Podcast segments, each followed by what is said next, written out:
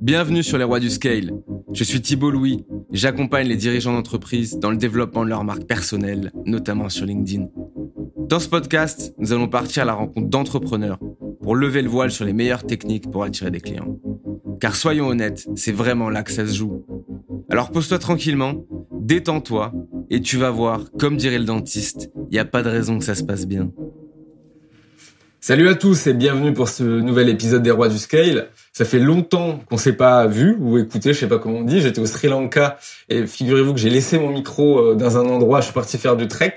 Donc là, aujourd'hui, nouvel épisode avec euh, le roi, euh, ben, on peut même dire l'empereur du scale, Johan Lopez. Donc comment on va faire cet épisode-là? On va le faire en trois parties. Donc en fait, on va commencer par une nouvelle partie que j'ai introduite dans le podcast que j'appelle les questions à la con du scale. Où en fait, j'ai posé plein de questions qui ont rien à voir avec la personne. Deuxième partie, on va plutôt parler de l'entrepreneuriat, la philosophie de Johan sur l'entrepreneuriat et le soloprenariat. Et en troisième partie, on va parler plutôt de son projet et on va parler investissement. Salut Johan. Salut, salut. Merci pour l'invite.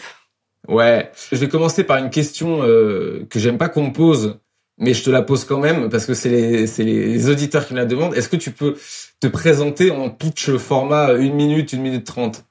Ouais, une minute trente, allez go. Euh, du coup, Johan, euh, fac déco, j'ai enchaîné euh, univers startup assez rapidement chez WeThings. Ensuite, voulu entreprendre, mais pas trop su comment me lancer. Je fais le wagon. Après le wagon, je rejoins Skilly, donc une petite startup à l'époque, trois quatre personnes, qui a vite grandi, levé des fonds, etc. Et finalement, il y a 18 mois, enfin ouais, deux ans presque, je lance Snowball un peu en side project petite newsletter sur les finances perso qui décolle assez vite et qui est devenu mon projet principal euh, quelques mois après quoi. Ouais.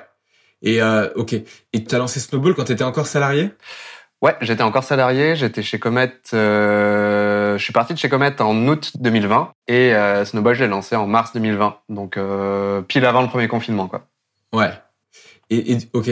Et du coup, euh, donc en fait, tu fais partie de ces gens-là qui sont lancés dans l'entrepreneuriat en ayant un side project d'abord et quand le side project a, a, pris euh, comme il faut, euh, en faire un projet principal, c'est ça? Ouais, c'est ça. Mais en gros, j'avais discuté quelques mois avant, euh, bah, trois mois avant, tu vois, 2019, fin 2019, j'avais discuté avec Charles parce que je voulais devenir freelance en fait et continuer à bosser avec Comet, tu vois, genre trois jours par semaine ou deux jours par semaine pour justement me consacrer à d'autres d'autres projets. Et finalement confinement, tout ça, ça a un peu décalé tout ça. Et du coup, je me suis dit, bah tiens, je vais lancer ça juste pour le fun, quoi. Il n'y avait même pas d'objectif de, transformer ça en, en business derrière. Ça s'est fait un peu par hasard. Et donc voilà, ça a été ça. Ça a été euh, sujet qui me passionne. Je lance un petit projet dessus et finalement, bah ça, ça prend euh, plus d'ampleur et, et ça devient mon projet principal, quoi. Ok, ok. Bah écoute, on, on aura le, on aura l'occasion de revenir là-dessus. Mais euh, avant, euh, comme on a dit, hein, il faut faire ce qu'on a dit. Hein. Ce qu'on fait, c'est euh, les questions à la con du scale. Donc, j'en ai 10. Allez, donne-moi un numéro et on et puis je te la pose. Entre 1 et 10. Euh, 6. 6. Ok. C'est quoi ton plat préféré? Le couscous. C'est le couscous? Ok. C'est vrai? Ouais. Ok, bah top. D'accord. Ensuite, un autre chiffre entre 1 et 10 3. Ok. Est-ce qu'il y a un moment dans ta vie où tu t'es vraiment, vraiment tapé la honte, mais c'était chaud, quoi? C'était quoi le pire? Wow. euh... Je réfléchis, je réfléchis. Est-ce que j'ai vraiment un moment où je me suis vraiment tapé la honte? Ouais, ça doit être quand j'étais petit peut-être, mais euh... franchement, je ouais, je bloque là. J'ai pas de truc. Euh... Tu bloques? Ouais, j'en ai pas vraiment, je crois. Mais c'est ce qu'on va faire vu que t'as tiré celle-là. En fait, euh, je viens de me rappeler d'un truc que moi je me suis tapé la honte. J'étais dans une agence de pub et en fait les murs étaient euh, transparents. Ouais. Et du coup un jour j'arrive, j'étais avec mon téléphone un peu dans la lune et je pensais que la porte était ouverte. Et en fait, elle était fermée. Et donc je suis arrivé et c'était le bureau des seniors. Et en fait, je suis arrivé, je me suis cogné la tête devant 50 personnes dans l'open space. Les gens ils étaient morts de rire. Et genre, comment tu veux avoir la crédibilité après Génial. sur ça? Enfin bref. Ok. Euh, un autre? Allez, ensuite, euh, 7. 7. Est-ce que tu as un film ou une série euh, culte ou préférée Ou plusieurs, si tu préfères Bah, j'adore The Office. C'est un peu classique, mais euh, The Office, et si on en sort un un peu moins connu, euh, The IT Crowd. C'est un peu dans, la même, dans le même univers, euh, Ouais. tu vois, dans une entreprise, etc. C'est une série? Ouais, c'est une série euh, anglaise. Ok. Et ça parle de quoi? Pourquoi ça te plaît? C'est c'est deux mecs qui bossent pour l'IT d'une boîte un peu ringarde. euh, et donc, il y a une nana qui, euh, qui arrive pour les manager. Et alors elle, elle est pas du tout geek et, euh, et les deux, euh, bon, c'est des gros geeks et bon bref, je suis tout ça. C'est très très britannique dans l'humour et très aussi The Office, tu vois, une boîte un peu à l'ancienne, etc. Donc franchement, c'est assez cool, ouais. Ok, bah, donc The Office, ça s'appelle The IT Crowd, c'est ça? Ouais, c'est en gros c'est c'est les mecs de l'IT quoi. Si tu devrais le traduire, c'est The IT Crowd, ouais. Bah ok, bah un autre un autre numéro? Dernier? Euh, une, la question une. Ouais. Ah ça c'est ma préférée. Parce que tu sais qu'il y a des gens ils me parfois ils font des blagues sur moi sur mes posts, tu sais parce qu'en fait j'ai une manière d'écrire un peu particulière, je, je mets des emojis et tout et puis je dis souvent unpopular opinion, tu sais. Et parce que j'aime bien ce framework. Donc en fait, je l'ai mis j'ai mis en une. Est-ce que tu as euh, une, une, opinion euh, très impopulaire que tu souhaites partager? Des choses quand tu les dis, les gens te disent mais Johan, t'es fou. Oula, c'est une très bonne question. Euh... Hmm. Ouais, après c'est pas forcément, euh, on va dire, impopulaire, mais euh, mais souvent c'est sujet de discorde en soirée ou en discussion. Mais c'est, euh, moi, je suis assez contre entre guillemets le tout le mariage, tout ça, et, du coup je, je sais qu'il y a bon, y a plein de gens aujourd'hui que c'est en train de, de changer, mais mais ça reste quand même un sujet où les gens te disent mais non, mais c'est trop bien le mariage, etc. Et donc ouais, je dirais que c'est ça à peu près celui qui me vient à l'esprit là maintenant, quoi. Ouais, ça c'est ouais. Mais attends, mais c'est et, et pourquoi t'es contre le mariage? Je pense que c'est ce côté, euh... tu vois, c'est un symbole en fait, et je me dis t'as pas besoin d'un symbole pour sceller euh, l'amour de deux personnes ou peu importe. C'est ce côté ouais symbolique que je. Il y a plein de trucs comme ça sur les symboles, tu vois, le, le Père Noël. Je trouve que le fait de le dire aux enfants, c'est pas terrible. Euh, enfin, il y a pas mal de pas mal de sujets autour de ça. Donc, euh, et ça en fait partie, donc le mariage. Et euh, mais voilà, après, je, suis pas contre. Ouais. Mais toi qui es sur les justement le sujet des finances, euh, alors euh, bon le mariage, je sais pas si on commence là-dessus parce que alors être contre c'est toujours particulier. J'ai des opinions aussi très spécifiques sur le mariage et quand je l'ai dit, euh, ça passe pas toujours. notamment le, fait que bah par exemple moi ma famille, il y a eu beaucoup de divorces et ça s'est pas toujours bien passé. Et aussi, euh, bon, mais si je commence à partir là-dessus, je sais pas si je vais en sortir vivant. je, je, te rejoins sur le mariage. Parce que là, j'allais dire un truc, mais je vais me faire assassiner, donc je, je le dis pas. Mais je te rejoins. mais le Père Noël, super intéressant, parce que le Père Noël, toi qui es sur le des finances, euh, le Père Noël, c'est un symbole. Et en fait, c'est quoi? C'est par rapport au consumérisme, par rapport au fait qu'on va, on va te donner des cadeaux? Ouais, non, il y a plusieurs trucs. On va dire, c'est le, bah déjà un, je trouve que commencer sur un mensonge. Euh... Alors, tu vois, bon, ouais, les contes de fées, etc. C'est cool, mais bon, en général, on sait que ça n'existe pas vraiment. Mais là, le Père Noël, tu vois, on va jusqu'à euh, se déguiser, euh, venir à la maison et tout. Et je trouve que hum, c'est peut-être aller un peu trop loin dans le côté construire un truc qui n'existe pas vraiment et du coup euh, quand t'arrives t'as 7 8 ans euh, on te dit ben en fait il existe pas et c'est un peu moi je me souviens quand j'ai su que qu'il existait pas j'étais vachement triste quoi et du coup je me dis bon si dès le début j'avais su qu'il existe pas bah enfin voilà il existe pas c'est pas grave c'est un c'est pas la fin du monde. Donc c'est plutôt sur cette partie là après ouais la Saint-Valentin fête des grands-mères tout ça j'aime pas trop le côté consumérisme aussi euh, créé euh, de plein gré par euh, par la société mais bon le Père Noël c'est un peu autre chose ouais Ouais, non, mais je vois. T'as des réflexions là-dessus sur. Euh, T'es un peu un, un, un outcast, un outsider. Mais je pense qu'on se rejoint là-dessus. Mais justement, partons sur ça. Tu, tu as choisi une forme euh, assez spécifique d'entrepreneuriat qui est euh, du freelancing. Mais justement, est-ce que on peut vraiment dire que t'es freelance? Parce que euh, là, tu es en train de créer un produit euh, qui scale entre guillemets parce que newsletter ça scale dans le sens où c'est la même chose que tu sois lu par une personne ou par plusieurs personnes. Est-ce que tu peux me partager un peu ta vision de pourquoi tu as choisi ce type d'entrepreneuriat, euh, qui est le soloprenariat euh, scale, on va dire, plutôt que monter euh, des startups ou faire du freelancing plus, plus classique en vendant ton temps? Mmh, bah, Je pense qu'il y a plusieurs choses. Le premier, c'était un peu une opportunité, tu vois. ça m'est tombé dessus un peu par hasard et du coup, j'ai saisi cette opportunité. Je pense qu'aussi, j'avais un... J'aime bien, tu vois, être un peu maître de mon destin. et du coup je trouvais que là, ça faisait, tu vois, sept ans que je bossais en start-up, etc., et que je bossais pour certains projets, et je trouvais que c'était euh, c'était assez gratifiant d'être sur un projet où en fait c'est moi qui 100% des décisions euh, euh, proviennent de ce que je fais moi. Et ensuite, je pense que c'était aussi euh, peut-être un peu lié au contexte euh, 2020, 2021, tu vois, euh, pandémie, etc. Tout le monde est bloqué à la maison, etc. Donc ce côté solopreneur euh, correspondait bien à, à mon état d'esprit actuel, plus à l'état euh, du monde actuel. Et du coup, euh, je me suis lancé sur ça. J'avais pas forcément un, bah, comme comme toi aujourd'hui, tu te rends compte qu'en fait tu kiffes la partie solopreneur, etc.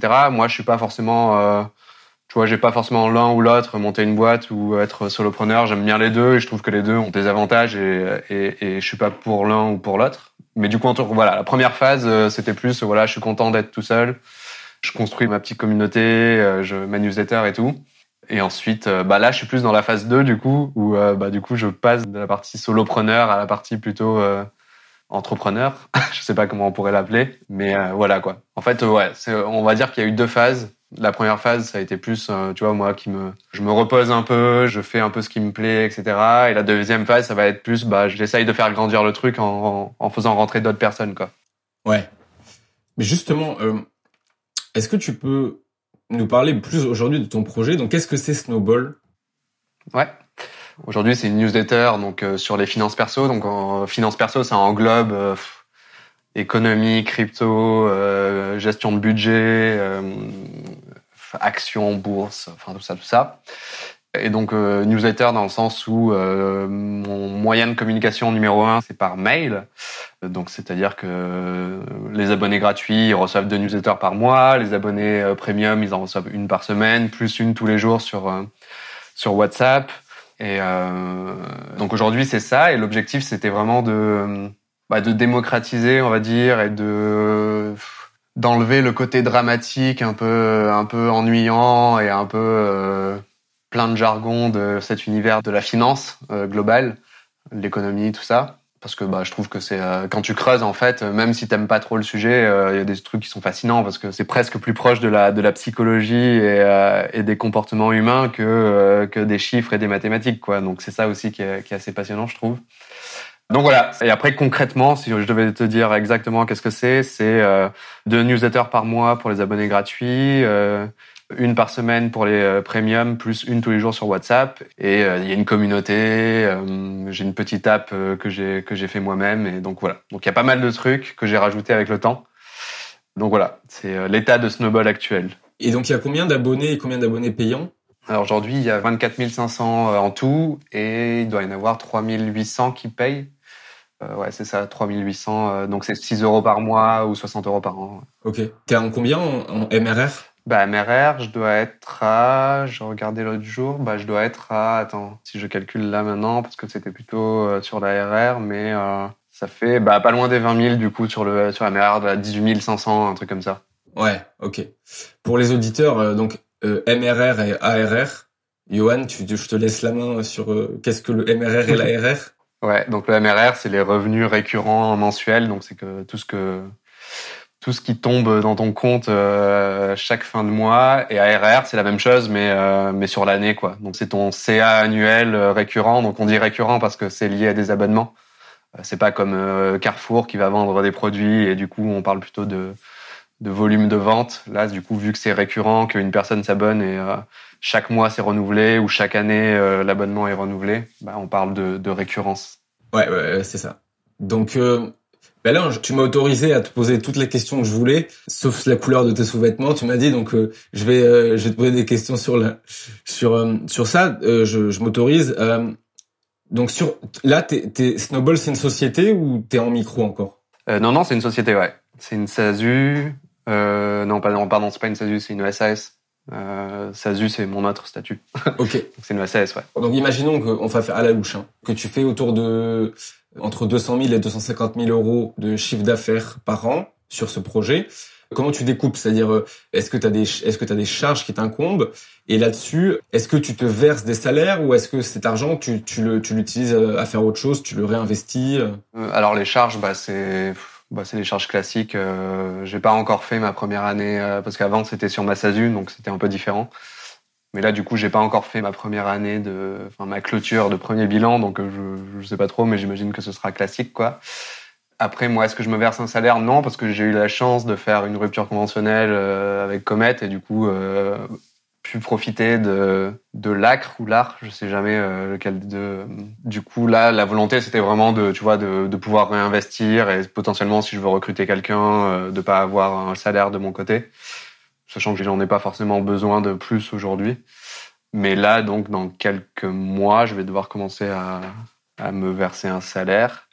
Donc là, bah, je, je réfléchirai à ça. Mais, euh, mais l'idée, là, aujourd'hui, c'était plus de, bah, de me construire une trésorerie pour justement euh, recruter ensuite et, euh, et, faire rentrer des nouvelles personnes. Donc, euh, donc voilà. Ouais, ok, ok. Parce que pour les, les auditeurs, euh, alors je suis pas spécialement bon en juridique, mais je suis devenu bon, enfin je suis devenu correct en juridique et fiscal par la force des choses. Pour ceux qui me suivent, j'ai fait beaucoup d'erreurs euh, fiscales qui m'ont coûté un paquet d'argent. Donc la différence entre euh, moi, la micro-entreprise que je vais bientôt quitter, et Johan, c'est que moi, fiscalement, on va dire que sur 10 euros, j'en touche 7,50. Je touche 7,50 euros sur mon compte en banque sur 10 euros de chiffre d'affaires généré. Alors que Johan, vu qu'il est en société, euh, s'il se verse un salaire, il doit payer beaucoup plus de charges. En revanche, l'avantage de la société, c'est que tu peux mettre tes charges. En fait, tu peux payer tes charges avec la société, qui peuvent être, je sais pas, éventuellement le loyer, enfin tous les trucs. En fait, tu peux entre guillemets vivre sur ta société, c'est-à-dire tu peux acheter à, et cet argent il sera pas taxé, alors que moi je peux je peux pas euh, déduire mes charges en micro-entreprise. Donc ça c'est un truc c'est c'est weirdly euh, spécifique, mais au début personne te le dit parce que tout le monde s'en fout, mais en fait c'est super important. Donc tu es en société, donc du coup voilà, donc c'est pas le même chiffre d'affaires de quand Johan dit qu'il gagne 200 000 euros, enfin qui son chiffre d'affaires est entre 200 et 250 000 euros, ça veut dire que ça c'est pas ce qui tombe pour l'instant dans son compte en banque. Mhm. Euh, voilà, donc ça c'est pour la, la spécificité. Ouais. Ok, ouais. Et tu disais, attends, et il y a des gens, ils reçoivent euh, des WhatsApp quotidiens. Ça veut dire que tu vas être sur le pont tous les jours, alors Ouais, bah tous les jours, c'est du lundi au vendredi que je me. Mais, mais, mais du coup, le week-end, c'est la newsletter du dimanche soir. Donc ouais, ouais, c'est. Ouais, il y a pas mal de trucs à faire, ouais. Ouais.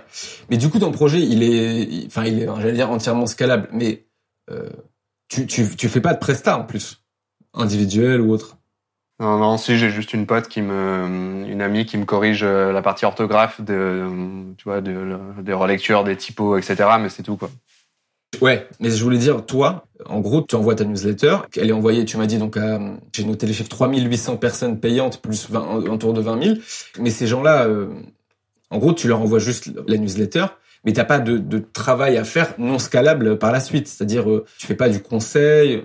Ah oui, oui, oui. Oui, non, non, non, il n'y a pas de, non, non, il n'y a pas de conseils euh, personnalisés ou euh, de formation ou de coaching. Euh, non, non, c'est vraiment, c'est que le contenu là. Alors, si je dis pas de bêtises, il y a un moment, les gens pouvaient acheter une ligne, enfin acheter. Ils pouvaient investir dans une ligne privée euh, WhatsApp avec toi. C'est, est-ce que c'est, c'est toi qui leur réponds aux questions c'était ce que tu me dis sur la WhatsApp quotidien? Ah non, non, ça c'est deux choses différentes, ouais. En fait, je voulais tester la... Parce que du coup, dans l'évolution de Snowball euh, que j'imaginais et que j'imagine toujours, c'est qu'à un moment, j'aimerais bien faire du conseil euh, un peu plus personnalisé, justement. Alors pas moi forcément directement, mais potentiellement de, des conseillers que je pourrais employer ou autre. Et du coup, je m'étais dit que je voulais tester ce côté, euh, est-ce que les gens sont prêts à payer un peu plus pour... pour une ligne directe avec moi sur WhatsApp pour pouvoir me poser des questions. Et du coup, ouais, aujourd'hui, j'ai euh, j'ai euh, bah, à peu près 200 personnes euh, sur WhatsApp euh, comme ça. Mais euh, du coup, moi, je te parlais de la newsletter quotidienne. C'est vraiment comme si tu recevais un mail. C'est un message euh, tous les jours avec du contenu et, et voilà quoi. Donc c'est pas des lignes one one. C'est plutôt du one to many quoi. Et, et voilà. Ouais. Donc t'as deux produits, mais est-ce que t'as aussi du one to one sur WhatsApp? Ouais, ouais, il y a du one-one, mais du coup, c'est plus, euh, tu vois, c'est pas du coaching euh, comme euh, avec un truc hyper précis. C'est, tu vois, les gens, des fois, ils ont une question, ils vont me poser la question, et du coup, plutôt que m'envoyer un mail, etc., bah, je suis plus réactif sur euh, sur WhatsApp, quoi. Donc c'est c'est la seule différence. Ouais. Euh, c'est pas vraiment, tu vois, c'est pas, je leur ai pas vendu du conseil parce que de toute façon, j'ai pas le droit de leur vendre comme ça. C'est plus euh, un- accès direct, quoi, un support direct. Bah justement, moi quand j'ai vu que tu faisais ça, je me suis dit, euh, est-ce que tu as mis ça précis? Est-ce que tu as mis des, des CGV, des conditions de général de vente ou tu fais ça à la cool et les, on va dire que les gens ils abusent pas? Ou t'en as un qui a déjà essayé de tirer un peu le, la couverture et de te poser plein plein plein de questions?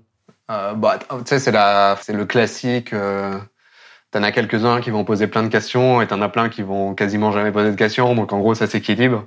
Et du coup, euh, du coup, euh, pff, c'est pas vraiment qu'ils abusent, hein, c'est que, enfin, ils, en profitent, c'est normal. Si j'avais 200 personnes qui me posaient autant de questions que les euh, les 10% les plus actifs, euh, j'arriverais pas à gérer tout seul, quoi. Mais là, c'est gérable, quoi, largement. Ok. Mais ce modèle, donc en fait, tu as un modèle newsletter payante. C'est un modèle que je prends très souvent en, exemple dans mes contenus pour parler du scale en tant qu'individu parce que Jack Butcher disait build once, sell twice. Newsletter, c'est typiquement le truc qui scale parce que que t'es une personne ou que t'es 100 000 personnes, c'est la même chose. Est-ce que toi, tu l'as fait naturellement ou est-ce que tu as été ce modèle, euh, on va dire, de scalabilité seul, tu t'es inspiré d'autres personnes pour le faire? On va dire que je baignais un peu dans ce modèle, tu vois, quand tu quand es dans l'univers startup, etc. Euh, enfin, t'as le voilà le fameux SaaS, euh, le logiciel que tu construis une fois et que tu vends à l'infini. c'est un modèle qui est quand même assez connu. Et moi, j'ai jamais été vraiment très attiré par le côté conseil, mais tu vois, conseil au sens consulting justement qui est pas très scalable. Euh, j'adore ce côté, euh, voilà, comme tu dis, tu construis une fois et tu le vends à l'infini. Ouais, forcément, j'étais inspiré bah, partout, hein, euh, par Salesforce, par Spotify, mais par tous ces trucs-là, quoi. ou même par, comme tu dis, par des solopreneurs. J'adore Visual Value, je trouve ça génial de ce qu'il a fait, c'est assez, assez dingue. même t'as aussi des mecs comme James Altucher, un mec qui est assez connu dans l'univers de la finance. Mais bon, bref, je, m'éloigne. Mais, euh, mais ouais, donc euh, pour moi, c'est un modèle que j'aime bien et que je trouve sain et que je trouve plus facile à, à gérer que la partie euh, consulting, conseil, très one-one, etc. Quoi. Parce que parlons un peu de James Altucher, parce que lui, j'ai l'impression que c'était un des premiers en fait à commencer là-dessus. Moi, quand j'ai découvert ce mec, je me suis dit, il dit plein de trucs intéressants. Et figure-toi que je connais James Altucher Enfin, je le connais. Je connais pas personnellement, mais parce que c'est un joueur d'échecs aussi. Il a, il a expliqué dans, dans pas mal de. En fait, on, est titré. Je crois qu'il est les deux, on est titrés. Ça lui a apporté plein de choses euh, le jeu d'échecs euh, à James Altucher.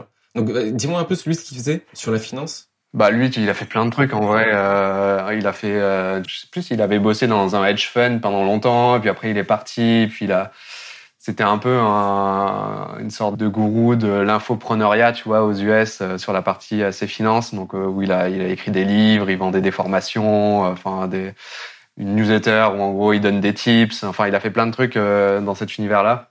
Là, ça fait quelques années que je le suis plus trop, mais je sais qu'il est passé du côté crypto maintenant. Et du coup, il fait à peu près la même chose qu'il faisait en finance, mais côté côté crypto. Mais bon, je sais pas trop ce qu'il fait exactement. Mais ouais, en effet, moi, je l'avais pas mal suivi dans les années 2010, etc. Euh, après, j'ai un peu lâché, mais, euh, mais pour moi, ouais, c'est un exemple d'un mec qui est tout seul. Bon, j'imagine qu'il a une équipe hein, derrière lui qui va l'aider et tout, mais euh, mais c'est vraiment sa marque personnelle à lui, quoi. Et assez fascinant, ouais. Ouais. T'as parlé de marque personnelle, donc j'en profite pour pour rebondir là-dessus. Si on parle acquisition, laissons les marques personnelles de côté si on parle d'acquisition. Donc euh, 25 000 euh, environ personnes sur ta newsletter. Il a bien fallu que tu en fasses l'acquisition. Donc comment tu te débrouilles, comment tu as fait, comment tu as construit cette acquisition euh, vers ta newsletter? Parce que j'imagine que tu faisais pas de publicité. Enfin, de publicité payante.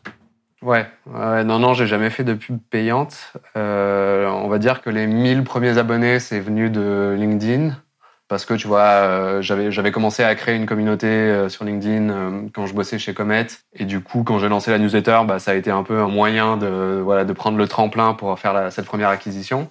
Et après depuis c'est 60-70% c'est du bouche à oreille, tu vois des gens qui se transfèrent les mails ou qui vont en parler à son pote ou à sa famille, etc. Et le reste, bah ça reste, tu vois, c'est quand je j'ai ce côté euh, build, euh, building public euh, où tu vois, je vais partager des chiffres sur Snowball, etc., qui à chaque fois bah, me ramènent aussi des, des nouveaux abonnés. Donc ça, c'est essentiellement sur LinkedIn. Donc je pense que tu vois, il doit y avoir 18 000 personnes qui sont venues plutôt bouche à oreille, etc., et, et 7 000, 6 000, 7 000 de LinkedIn directement. Après, il y a des podcasts, tout ça qui rentrent en compte, mais, mais pour moi, c'était assez négligeable cette partie-là. Donc voilà, en gros, il n'y a pas eu, j'ai pas fait d'énormes efforts d'acquisition. Tu vois, c'est un peu le prochain, la prochaine étape. C'est ce que j'aimerais faire, c'est d'essayer d'appuyer un peu là-dessus, quoi, pour justement tester des trucs et, et, et augmenter la, la, mailing list. Mais, euh, mais voilà, en gros, quoi. Oui, donc tu as une stratégie, donc utiliser LinkedIn. Et après, euh, ce que les Américains appellent, c'est du product-led growth. C'est que ton produit est tellement bon qu'il grossit tout seul euh, par le par le, le bouche à oreille. Ok. Et euh, LinkedIn est un média, est un média qui est un gratuit. Donc en fait, là on est là tous les deux et puis et puis tu sais, je te dis, mais bien évidemment ta newsletter, tu l'as montée sans publicité parce que euh, tu vois, on se dit, euh, on est euh, bootstrap, on fait du média, etc. alors que c'est pas du tout évident. Dans l'ancien modèle, on, on, faisait de l'acquisition par la publicité. Et dans un de tes posts, tu as parlé de de media first ou audience first et product later. Qu'est-ce que ça veut dire pour toi ça Audience first, product later? D'un point de vue euh, parce qu'un produit ça a besoin de quoi? Ça a besoin de enfin c'est une offre et une demande. Donc en gros, tu as des gens qui vont venir acheter ton produit parce que ça ça vient résoudre un de leurs problèmes ou euh, les distraire, peu importe. Et pour moi, le moyen de se créer un canal de distribution assez rapidement, bah, c'est de commencer à créer la communauté avant euh, avant ton produit. Donc c'est-à-dire que plutôt que moi, tu vois, d'aller euh, vendre une application pour euh, investir, n'importe quoi. Du coup, je vais parler d'investissement, éduquer le marché et créer du contenu parce que un, c'est quand même beaucoup plus simple à écrire que créer une application, une place de marché, enfin je sais pas, peu importe. Et deux, ça te permet de commencer à créer de la confiance avec euh, avec potentiellement tes futurs utilisateurs. Ça te permet aussi de récolter des données beaucoup plus facilement. Donc tu vois, moi euh, là, ça fait deux ans que j'écris Snowball. J'ai reçu des milliers de questions hein, des gens, donc je vois à peu près les points qui sont euh, bloquants, les peurs, tout ça. Et du coup, pour moi, tout ça c'est hyper précieux, quoi. Tu vois, ça fait que demain, si je lance un produit ou autre, ben en fait, j'aurai déjà potentiellement un des bêta-testeurs, c'est déjà cool. euh, deux, j'aurai potentiellement une demande qui, euh, qui sera là. Tu vois, les gens ils seront prêts à tester mon produit. Trois, j'aurai des gens qui seront prêts à parler de ce produit euh, à d'autres personnes. Donc, euh, ce côté bouche à oreille aussi qui pourra fonctionner. Et, et voilà quoi. Donc pour moi, ça c'est un c'est un truc hyper précieux et tu t'en rends pas vraiment compte. tu vois, les gens qui lancent des des produits de zéro, ils voient pas la puissance de la communauté. Euh, et je pense que tu t'en rends pas compte tant que tu l'as pas vraiment euh, vécu. Donc euh, voilà, demain si je relance une boîte, que ce soit une start-up ou un truc en mode solopreneur, je commencerai toujours par cette partie vraiment contenu, média, créer une audience, une communauté. et voilà quoi. Et tu vois que même si tu regardes aujourd'hui l'univers des cryptos, ils l'ont bien compris. Hein, ils commencent toujours par créer une forte communauté et, et derrière bah, de lancer le, le projet quoi. C'est un peu ça que je vois moi dans dans ce truc audience first. Ouais. ouais, donc si on résume, ce que tu as dit, c'est qu'en fait, c'est free market research parce que euh, il te pose plein de questions. Tu m'as dit euh, que il euh, y, a, y a cette de la confiance déjà. Ouais, donc confiance, free media research, c'est aussi ouais, tu m'as parlé de canal de distribution, c'est aussi de la distribution, c'est-à-dire que bah t'as plus besoin de louer entre guillemets les médias des payants parce que tu as le tien. Euh, t'as aussi tu m'as parlé de communauté, donc ça veut dire que les gens, ils se posent aussi des questions entre eux, ils ont pas forcément besoin que tu sois là pour pour interagir probablement qu'il y a peut-être des, je sais pas, des gens qui sont devenus potes ou qui sont allés prendre des verres euh, suite à la communauté. Ouais. Donc ça, ça crée un attachement émotionnel qui fait que tu échappes plus facilement à la compétition parce qu'ils veulent plus, euh, enfin, c'est plus que du produit, quoi. C'est aussi euh, de, de l'humain. Oui, il y a ça aussi, comme tu dis, c'est un attachement qui est un peu différent que plutôt si tu lances un produit comme ça direct, quoi, tu vois, où c'est beaucoup plus aseptisé. Alors il y en a qui lancent des produits directs et qui arrivent à construire immédiatement une communauté, c'est possible, mais même si tu prends des boîtes comme euh, tu prends Apple au début, c'était une communauté de geeks euh, qui s'amusaient à bricoler des ordinateurs, quoi. C'est et ils ont aussi commencé par ça, quoi. Et ils continuent à l'utiliser ce côté communauté, tu vois, aller voir les designers, etc. Et, euh, pour moi, c'est c'est plus puissant que juste aller acheter de l'espace média sur Facebook ou ou autre pour pour pousser ton produit, quoi. Ça coûte moins cher aussi. oui, mais justement ce que ça coûte aux gens, c'est euh, ce que Naval il dit, il appelle euh, take risk under your own name, c'est que c'est plus facile de se cacher derrière un compte Facebook Ads et de balancer des pubs sur un truc où on voit pas ta tête plutôt que prendre des risques sous ton nom propre où tu prends où tu peux prendre la foudre. Alors toi c'est bizarre parce que tu m'as toujours dit ou les gens m'ont dit que apparemment tu pas de personne qui te poursuivait dans le sens se poursuivait c'est de qui te chiait dans les bottes. Ce que je trouve incroyable dans le sens où tu fais des commentaires et parfois tu réponds Enfin, t'as l'air sympa, mais il y a des moments où tu réponds sèchement à des gens qui viennent qui viennent saouler les autres. T'es dans, un univers qui est super touchy, qui est l'argent, la finance, les cryptos, l'investissement, et t'as monté un truc de plusieurs dizaines de milliers de personnes là-dessus, et il y a personne qui te chie dans les bottes. Ouais, bah je sais pas si c'est le côté. Euh... Je pense que c'est ce côté transparent, tu vois, ça. Non, il y a deux trucs, je pense. Il y a le côté transparent où du coup, euh, bah, si t'es transparent, tu vois, les gens ils vont pas essayer d'aller t'attaquer sur des trucs parce que bon, tu l'as dit et donc euh, c'est dit quoi. Et je pense qu'il y a le côté où, bah, tu vois, par exemple, si on devait se comparer, par exemple, toi où t'es quand même des fois très tranché dans tes euh, dans tes dans tes postes et euh, peut-être même très tranché dans la vie.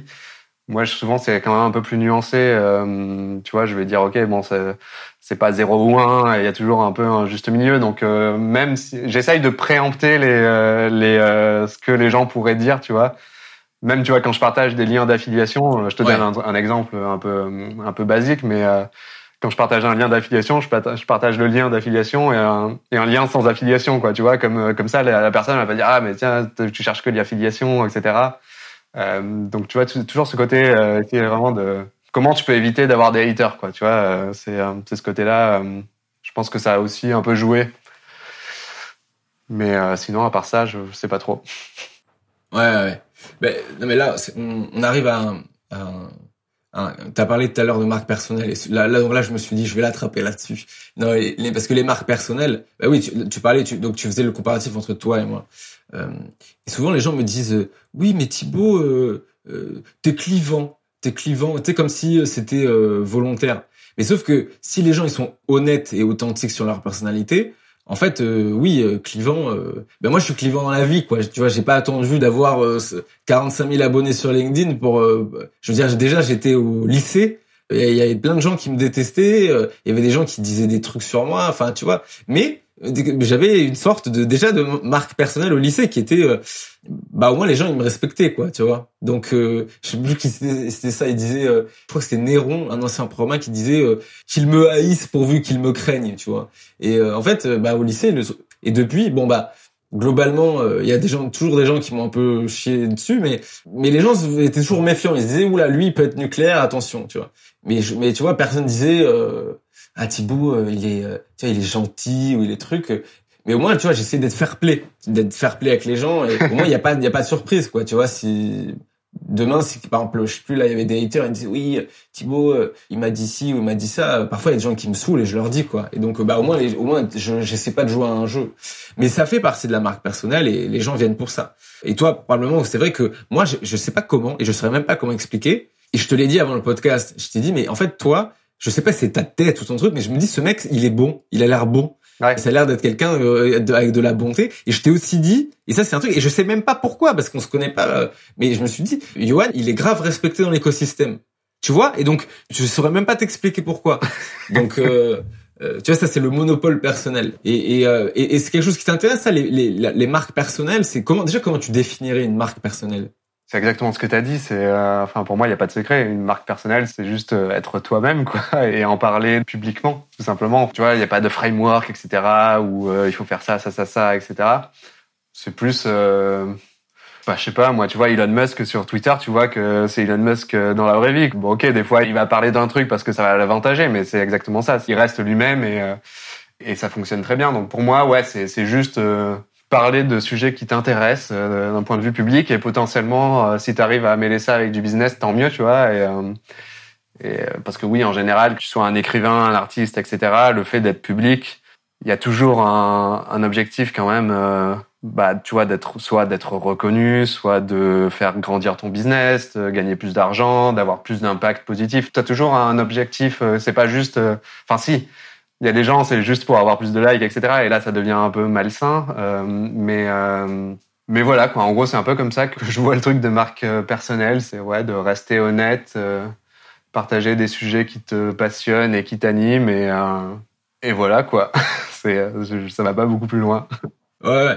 Bah ouais, mais en fait, c'est, ça te semble, ça peut sembler un peu évident, mais au final, c'est pas tant que ça, dans le sens où tu as plusieurs plusieurs choses à parler d'être soi-même. Donc une marque personnelle, c'est déjà c'est pas euh, s'inventer une, une, vie, mais c'est être euh, voilà être la personne qu'on est au quotidien avec ses forces, ses faiblesses. T'as dit aussi bah parler de ce qui nous fait plaisir, mais ça il y a plein de gens qui l'oublient. En fait, il y a des gens, je leur dis euh, mais avant de créer marque personnelle, enfin avant de se poser la question quelle est ma marque personnelle, faire son ikigai ou je sais pas quoi, parle de trucs qui te font vraiment plaisir. Et en fait, c'est parce que beaucoup de gens c'est des douleurs de créer du contenu. Mais si tu commences à parler de choses qui te font plaisir et qui te font pétiller les yeux, bah c'est beaucoup plus facile d'un coup. Moi, je me rends compte aussi que souvent ta marque personnelle, tu sais pas ce que c'est. Mais c'est en fait, c'est limite, c'est les autres qui la définissent pour toi. En fait, toi, t'es toi. Et les gens, ensuite, ils disent ce qu'ils veulent quand t'es pas là, quoi. Mais euh, en fait, tu peux te faire définir par autrui euh, sur ça, comme dans la vie. Et ce, dernier point, ce que tu as dit sur... Euh, on fait ça avec un objectif business derrière. Et en fait, les gens peuvent le reprocher. Ils disent, oui, mais c'est pas authentique parce que c'est pour du business. Ben non, mais c'est... En même temps, non, on fait pour le business. Et si je, on le faisait pas pour le business, comme tu as dit, ce serait malsain. Je veux dire, si on fait ça que pour les likes, ben en fait, t'es là pour la dopamine et le statut plutôt que gérer ça pour le business. Et là, ça devient, ça devient problématique. Mais la récompense de la marque personnelle, c'est elle est quand même normale. C'est parce qu'en fait, on prend des risques. Enfin, je veux dire, on prend des risques. Les risques sont limités, mais euh, enfin, tu deviens public. Et donc, si tu si tu te fais public et que tu te fais cancel, bah, t'as plus de gens qui peuvent t'emmerder, t'envoyer des mails. Enfin, donc, euh, tu vois, si demain il se passe un shitstorm pour toi ou moi, euh, bah, tu vois, on se sera pris différemment de si c'est quelqu'un qui qui est moins entre guillemets connu, même si on n'est pas connu. On est pseudo internet famous, mais euh, on est pseudo LinkedIn de Gmail famous, quoi. Mais euh, voilà. Donc là, je vais, avant de passer, juste, enfin, on arrive déjà à la fin. J'aurais aimé parler de plus d'investissement et tout, mais bon, on est parti sur plein de trucs. ton modèle, là, avec la newsletter, c'est un modèle, euh, souvent quand j'en parle, les gens disent oui, c'est ces modèles-là, c'est réservé à quelques solopreneurs, il n'y a pas la place pour tout le monde. Est-ce que tu penses que ce modèle de solopreneuriat un peu scale avec, euh, tu vois, des newsletters ou des podcasts ou des choses comme ça, est-ce que euh, il y a la place pour 8 billion monopolies, comme dirait Jack Butcher C'est dur à dire, hein, ça. C'est c'est vrai que souvent, je sais plus avec qui j'en parlais, mais qu'il y a, tu vois, dans la créative économie, aujourd'hui, il y a, on peut dire qu'il y a une certaine élite et je pense que, pas du tout pour me vanter, mais tu vois, avec 220 000 euros ou 225 000 euros de chiffre d'affaires, tu fais partie du top 1% euh, des newsletters, quoi. Euh, c'est sûr et certain. Et aujourd'hui, il n'y a pas vraiment la classe moyenne de, de la creative economy. Euh, c'est en train de changer parce que toutes les plateformes, elles se mettent à, à ben justement à faire en sorte que des créateurs viennent et qu'ils gagnent de l'argent avec leur contenu, euh, que ce soit LinkedIn, TikTok, euh, Meta, Insta, tout ce que tu veux. Donc oui, je pense qu'il y a clairement le moyen que ce soit pas réservé à une élite. La question c'est euh, quels vont être les nouveaux outils justement pour euh, pour faire en sorte que ce soit pas accessible que euh, soit un mec qui a eu de la chance comme moi parce que j'étais au bon endroit au bon moment avec le bon ton etc et de rendre ça plus accessible avec moins de barrières à l'entrée. tu vois des outils comme Substack, je pense que ça aide clairement les gens à se lancer et moi ça m'a aidé. Mais euh, mais voilà, mais je pense qu'aujourd'hui il y a encore quand même pas mal de barrières à l'entrée et, et c'est pas aussi simple de créer du contenu et de gagner sa vie en créant du contenu que euh, trouver un job quoi euh, pour une entreprise. T'as des barrières mentales, t'as aussi des barrières. Euh, il faut être, tu vois, moi j'ai de la chance parce que je touche un peu à tout, au marketing, etc. tu vois, j'imagine un, développeur qui, qui a jamais fait de business et qui veut se lancer dans la création de contenu sur le développement informatique bah il va quand même devoir se former sur plein d'autres trucs quoi. Le marketing et gérer un business enfin tout ce que tu veux. Tu te parlais tout à l'heure de, de statut de freelance etc c'est pareil c'est galère ça. Tu sais pas trop comment ça marche. Donc il y a quand même pas mal de, de barrières à l'entrée je trouve. Mais euh, mais bon petit à petit elles se elles sont en train de disparaître et c'est cool. Il y a de plus en plus de aussi de gens euh, je sais pas moi en 2010 ce côté solopreneur, etc. C'était pas, c'était pas hyper. Euh, ouais, il y en avait quelques uns, quoi, mais c'était pas la, c'était pas la folie. Et là, je, trouve qu'il y en a de plus en plus. Et du coup, c'est des gens qui vont aller inspirer d'autres et ainsi de suite. Donc, euh, donc ouais, c'est en train de changer, mais, euh, on n'est pas encore là, quoi. Ouais, ouais. Bah, ouais, tu réponds, bah, une réponse nuancée, comme tu sais faire, qui en fait, on ne sait pas. Et puis, et c'est ça que j'aime bien parce que parfois il y a un peu des vendeurs de sable, quoi. Tu vois des gens qui disent. Euh, euh, d'ailleurs, on m'accuse souvent d'être un vendeur de sable, hein, de, de oui, il y a la place pour tout le monde, vous pouvez y arriver. Euh. Et puis en fait, les gens derrière ils veulent te vendre je sais pas quoi. Et puis alors que non, je pense qu'il faut toujours être honnête et dire que bah, l'entrepreneuriat c'est dur alors, si on veut créer une boîte comme Amazon et l'escalier au Brésil, c'est encore plus dur que si on veut faire du soloprenariat. Le soloprenariat, disons que c'est peut-être moins douloureux et il y a moins de morts, entre guillemets, dans le sens qu'il y a moins de pertes. C'est plus prédictif, mais ça reste difficile et, euh, et voilà. Euh, ok. J'hésite parce que je me dis, euh, euh, j'aurais limite pu te, te, faire faire un épisode entier que sur l'investissement, mais donc je vais quand même te poser des questions sur l'investissement, ce serait dommage. Alors, Imaginons que j'arrive à épargner, euh, allez, on va dire 500 euh, euros par mois, parce que moi j'arrive à faire plus, mais imaginons quelqu'un arrive à épargner 500 euros par mois. Il a jamais rien acheté en investissement. Il a aucune idée de rien du tout. Comment il commence par investir ces 500 euros de manière intelligente? Bah Déjà, s'il y connaît rien, euh, moi, le premier conseil que je donnerais à ce genre de personnes, c'est peut-être d'aller, euh, tu vois, euh, aujourd'hui, tu as pas mal de services, genre, je sais pas, Yomoni, Nalo, Mon Petit Placement, etc., qui sont des, des assurances vie et qui vont, du coup, investir en bourse, matières premières, tout ce que tu veux, à ta place. Donc, c'est eux qui choisissent les produits. Et en plus de ça, l'assurance vie, ça donne accès à des avantages fiscaux au bout de, de X années. Donc moi, je partirais d'abord sur ça. C'est une façon de, de, commencer à rentrer dans le jeu, euh, tu vois, gentiment. Euh, du coup, tu délègues la gestion à quelqu'un. Et euh, donc moi, je commencerai par ça. Et après, une fois que tu as commencé à, comment dire, à te renseigner sur le sujet, comment ça fonctionne, tout ça, bah tu peux potentiellement aller sur d'autres, sur d'autres produits, quoi. Mais il y a des paliers, quoi. Tu vois, c'est même si tu vas en crypto, bah oui, si tu commences tout début, bah ok, bah tu vas tu vas acheter que du Bitcoin et de l'Ethereum, quoi. Tu vois, c'est euh, tu vas pas t'amuser à aller acheter euh, des petites cryptos euh, inconnues, mais etc. Enfin, en vrai, c'est pareil. C'est pareil que dans tous les dans tous les trucs, tu vois. Si on parlerait de LinkedIn, bah tu commences à poster ton premier post. Au début, il va être un peu pourri peut-être, et petit à petit, tu vas t'améliorer, et à la fin, tu vas faire des trucs de malade, etc. Quoi. Donc c'est toujours la même chose. Donc ouais, voilà ma réponse. Euh... Ok, donc d'ailleurs, éclaire ma lanterne. Est-ce qu'on a le droit de dire des trucs publics euh, sur l'investissement? Genre, est-ce que tu as le droit de donner des conseils en investissement dans un podcast ou il faut toujours mettre un disclaimer? Euh, Bah, c'est pas des conseils. Du coup, là, c'est plus, euh, on va dire, c'est de l'éducation financière. Tu dis pas, euh, t'as pas le droit de dire euh, acheter, acheter cette action, elle va, elle va faire fois 1000. C'est plus bah, je pense que cette action peut potentiellement faire fois 1000 parce que telle et telle raison. Donc voilà. Ouais. Mais si par moi je dis ça, genre imaginons que je dise oui acheter telle action va faire fois 1000 et je sors le podcast, je peux me faire attaquer Tu risques pas grand chose en vrai, mais euh, mais si une personne achète cette action euh, et va voir la MF et que voilà, tu peux potentiellement avoir, tu vois c'est comme il y avait eu l'histoire avec Nabila il y a pas longtemps qui avait euh, qui avait euh, dit sur, sur les réseaux sociaux d'acheter une crypto-monnaie un peu un peu pourrie ouais, quoi. Je pensais à ça. Et qui s'est fait taper dessus quoi. Donc euh, mais bon. Ouais.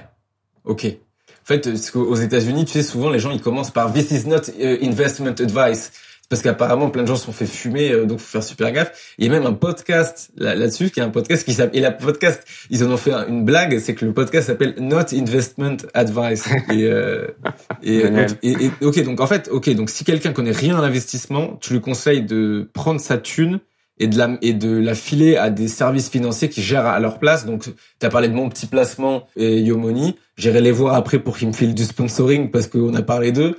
Je vais le faire d'ailleurs. Je vais le faire, tu vois. Et euh, ok. Et on peut attendre quel rendement de ces trucs-là par an? Bah, c'est toujours pareil, c'est euh, tu peux tu peux voir les rendements passés, mais les rendements passés ne, ne prédisent pas les rendements futurs. ce qui est cool, c'est que tu vois quand tu quand tu t'inscris à ce genre de service, déjà tu vas choisir ton degré de risque. Donc euh, si tu es quelqu'un qui a pas peur de prendre des risques et qui est dans une bonne situation, tu peux prendre niveau 10. Et du coup là, ils vont aller investir sur des sur des produits un peu plus un, peu plus risqués, mais du coup avec potentiellement un rendement plus élevé. Je sais pas, moi, tu peux euh, dans le passé, par exemple, il y a des produits Omoni ou etc. qui ont fait euh, plus de 10% par an, quoi, tu vois. Sachant qu'investir dans des index, euh, bon, on va pas rentrer dans les détails, mais par exemple la bourse américaine, l'équivalent du CAC 40 américain, le S&P 500, donc les 500 plus grosses entreprises, sur les, euh, je pas les chiffres exacts, mais sur les 20 dernières années, c'est à peu près du 8-9% par an, quoi, tu vois. Donc c'est euh, des rendements tout à fait corrects. T'es pas sur un truc avec du 0,5% comme le livret A donc, euh, donc voilà quoi. Ouais.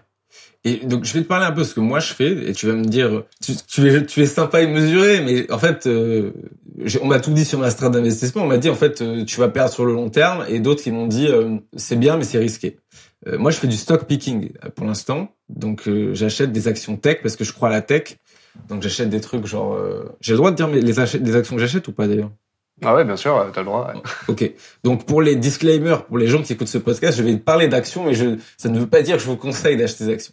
Ouais, donc j'ai acheté, euh, Tu vois, j'ai acheté des trucs dans les semi-conducteurs, ASML, j'ai acheté du, tu sais, le, Mercado Libre, l'Amazon sud-américain, j'ai acheté du Apple, je sais pas si c'est très éthique d'ailleurs d'acheter du Apple, mais bon, j'ai acheté euh, du Salesforce, j'ai acheté du Datadog, j'ai acheté du Alphabet parce que j'adore. Euh, tu me diras probablement que la, question c'est probablement à quel moment je les ai achetés, et, etc., etc. Mais on va dire plutôt sur le, fond. Voilà, donc j'achète du stock picking, je fais du stock picking, et j'ai pas encore acheté de euh, S&P 500, euh, de ce qu'on appelle les ETF. Euh, D'ailleurs, oui, parce que maintenant je sais ce que c'est un ETF, il faudra que tu expliques aux auditeurs ce que c'est un ETF. Qu'est-ce que tu penses de ma stratégie pour l'instant? Et j'ai pas de crypto, mais j'ai envie d'acheter des cryptos. Et j'achèterai de l'Ethereum. Wagmi.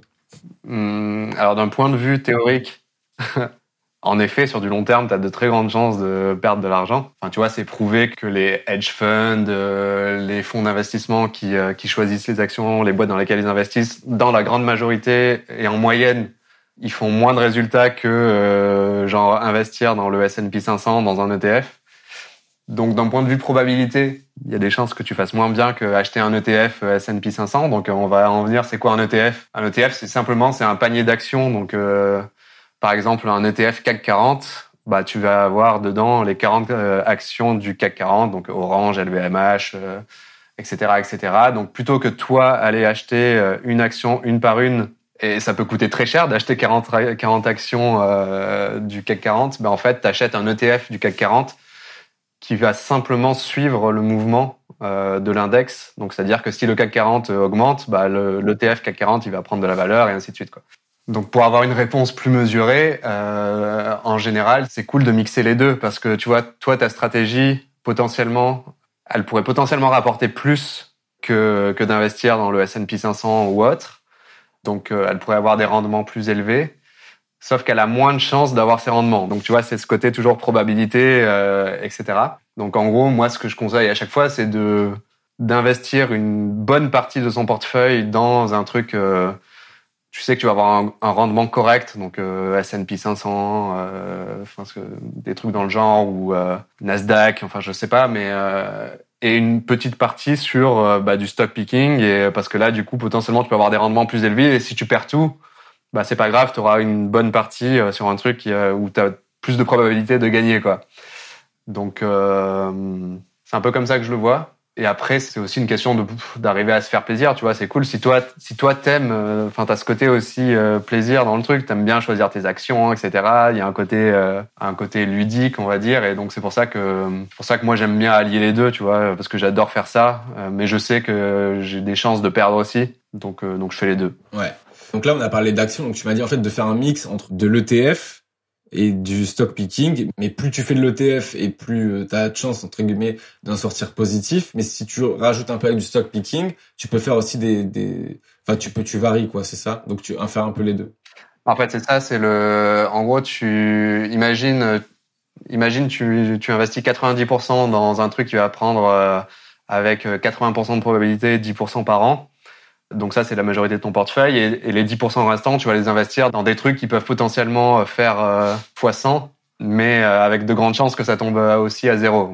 Je prends un extrême là, hein, mais, mais, du coup, ça veut dire qu'au pire, bah, tu auras perdu 10% de ton portefeuille, et il te restera 90%. Et au mieux, ces 10%-là, ils vont faire x100, et du coup, tu vas vraiment booster ton, ton portefeuille. C'est un peu le c'est ce que font les fonds d'investissement quand ils investissent en start-up. Hein, c'est que tu as 90%. Euh, euh, non, c'est pas pareil. J'ai pris un mauvais exemple, mais euh, mais du coup, euh, c'est ce côté de te dire que potentiellement une petite partie de ton portefeuille peut vraiment te rapporter beaucoup plus, mais t'es safe sur le reste, quoi. Donc c'est un peu comme ça qu'il faut le voir. Ok. Euh, sans, sans faire du conseil en investissement, si tu devais parier sur trois actions aujourd'hui en se disant, elles, elles ont un, super, super potentiel à la hausse Ce serait lesquelles? Sans faire du conseil en investissement, bien sûr. bah en vrai, il y a Roblox qui est, qui est cool, que j'aime bien, moi, comme boîte, et qui est quand même très risqué. Roblox, pour ceux qui connaissent pas, c'est un, c'est un mélange entre un réseau social, des jeux vidéo, un App Store et une économie virtuelle. C'est en gros, c'est un des leaders du metaverse, si on devait résumer. Et, euh, et là, leur, euh, leur action, elle a chuté de 70% depuis, euh, depuis novembre dernier, donc elle s'est vraiment pété la gueule. Mais pour moi, ça reste une boîte euh, avec une belle vision et un, et un gros potentiel, quoi, mais un gros risque. En deuxième, qu'est-ce que je donnerais? Bah, moi, j'adore Apple et je pense qu'ils vont continuer à. Donc, parmi mes trois, ce serait la plus safe. Euh, Apple, pour moi, ça, ils ont toujours ce monopole euh, de marque, etc., qui est très très fort et je pense qu'il va continuer pendant encore 10, 20, 30 ans, potentiellement.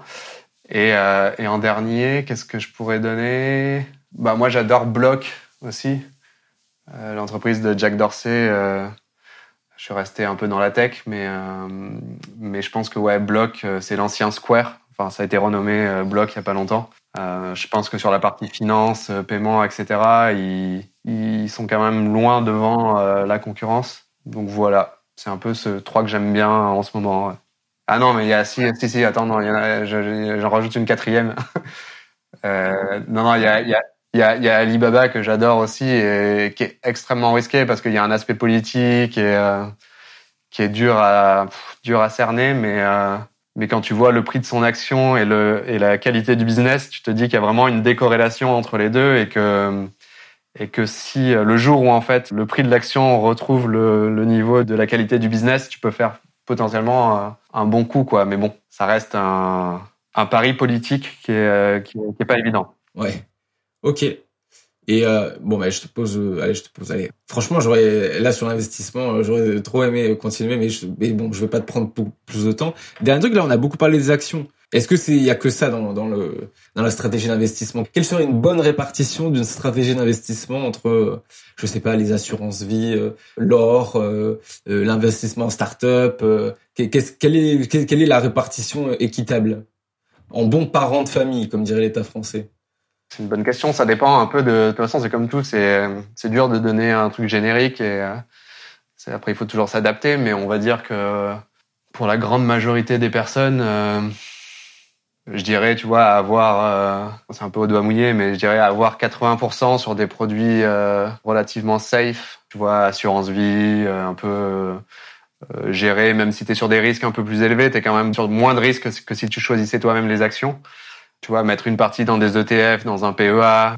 L'immobilier, pour moi, ça reste quelque chose qui est assez safe aussi, selon là où t'achètes, évidemment. Mais euh, donc, je mettrais 80%, voilà, dans des trucs où tu sais que t'as du rendement qui est correct, mais du coup, qui est quand même, euh, qui est quand même euh, avec un, une probabilité de réussite assez forte. Et tu peux te dire que 20% sur du sur du très risqué, donc des cryptos euh, des startups, comme tu disais, euh, pareil, c'est assez risqué.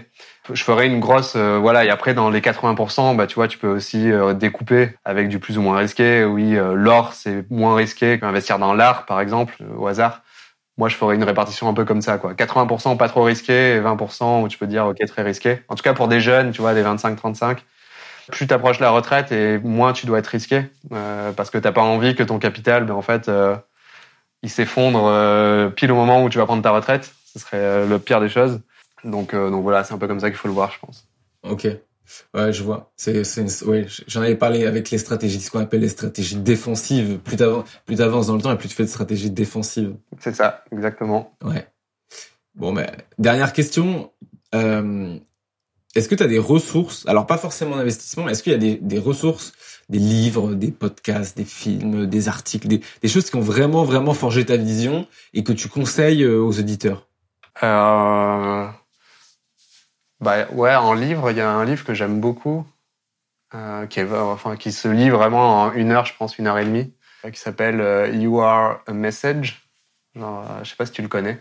Non. Du professeur, euh, je crois qu'il s'appelle Guillaume, Guillaume Wolf, un truc comme ça, ou euh, ouais, ça doit être ça. Alors c'est un mix entre business, marketing, branding, développement personnel. C'est plein de petits messages justement, de petits des petits paragraphes, etc. Et je trouve vraiment cool. Et ensuite, euh, une autre ressource, on reste dans le solopreneur, mais euh, il y a Tim Urban euh, de White But White que, je trouve assez incroyable, à la fois sur sur l'aspect lui, qu'est-ce qu'il a réussi à construire tout seul, et, et cet aspect contenu et l'aspect et même et le contenu lui-même, quoi, ce que t'apprends hein, en lisant ça, que je trouve assez incroyable. Voilà, c'est les deux gros, je pense, qui m'ont vraiment marqué. C'est déjà c'est déjà pas mal. Ouais, ok. Allez, puis une, allez, une dernière, une dernière parce qu'on est là. Mais puisque euh, LinkedIn est un game et que ça t'a servi, tu, tu suis. Est-ce que tu, tu, parce que tu me disais que tu lisais mes posts ou que certains de mes posts, mais il y a des gens que t'aimes bien sur LinkedIn que, que tu lis ou pas? Est-ce qu'il y a des gens que tu lis avec plaisir sur LinkedIn? Il n'y a pas vraiment du contenu, enfin du... À part non, mais il y a des contenus que je trouve cool, etc. mais pas comme... Euh, voilà, je, je, cherche le team urban, euh, l'équivalent de mon team urban de, de LinkedIn. J'en ai pas vraiment. Ouais, bah c'est vrai que pour apprendre des choses, c'est vraiment ouais Twitter où je là je découvre vraiment des nouveaux trucs à chaque fois et c'est pour moi c'est assez différent et c'est en train de changer LinkedIn. Je vois de plus en plus de posts euh, qui essayent vraiment d'apporter de la valeur ajoutée comme des threads euh, Twitter, euh, tu peux en trouver. Mais du coup j'ai pas là j'ai personne en tête vraiment exactement. Ouais, parce qu'en fait, là, c'est sur Twitter, en fait, lui, qui, parce que le niveau sur Twitter, il est, il est sacrément fort, surtout Twitter US, quoi, c'est ça? Euh, et ouais, sur Twitter, non, sur Twitter, il y en a pas mal euh, qui sont cool. Euh. Ouais, je te rejoins. Moi, j'adore Horace. il s'appelle comment? Horace Dediu, un analyste qui, qui est un spécialiste de Apple. Et c'est sur Twitter. Je sais pas comment c'est je sais plus quel est son son, son handle, mais mais il a toujours des, analyses de ouf sur Apple et sur l'industrie tech. lui, j'adore. Sinon, un qui est très bon aussi, c'est le mec de The Hustle euh, Trung, euh, je crois que son, son tweet, son euh, son handle, c'est Trung. J'adore ce qu'il fait. L'aspect business, même humour, etc. Il est très bon.